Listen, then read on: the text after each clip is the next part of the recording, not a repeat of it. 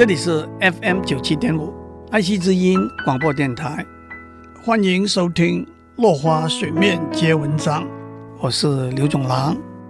今天我们继续讲英国小说家奥威尔的小说《一九八四》。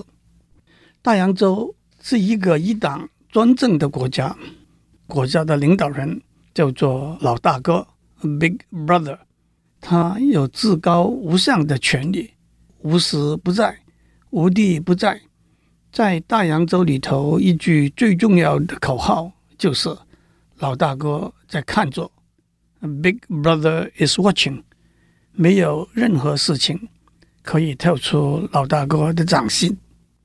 老大哥在看着，不只是一句口号而已。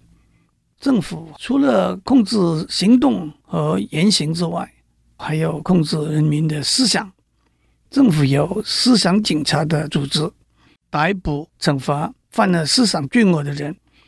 书里头有一句话：“死亡不是思想罪恶的后果，思想罪恶本身就是死亡。”政府也有告密的县民打小报告，告发别人的思想罪恶，还有少年侦探队负起告发大人。特别是自己的父母家人犯的思想罪恶的责任。到了二十一世纪的今天，老大哥在看着，“Big Brother is watching” 这句话已经成为大家常用而包罗更广的一句话。首先，从技术的观点来说，奥威尔在六十年以前只预想到双向的电视荧幕。今天，我们除了录影、录音的工具之外，还有手机、电脑、网络、人造卫星等等，收集、传递、储存、搜索资料的技术和工具，在这里让我还加上我们的狗仔队，也比大洋洲里头的少年侦探队来得有效率。有了这些技术，老大哥对人民的监管的确是巨细无遗、了如指掌，而且这个老大哥。除了是政府之外，也包括银行、电话公司、航空公司和提供网络服务的公司，例如 Google、Yahoo 等等。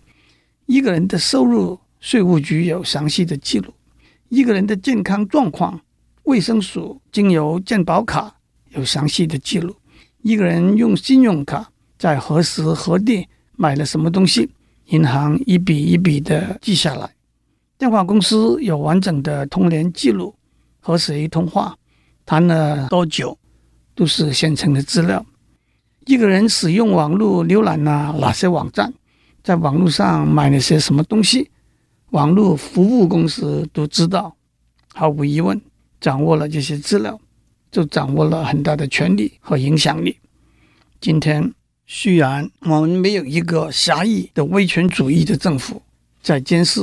控管我们，但是我们政府的某一个部门、某一个企业、某一个媒体集团，都是看着我们的老大哥，也都有会成为一个威权的老大哥的危险。今天先讲到这里，我们下次再见。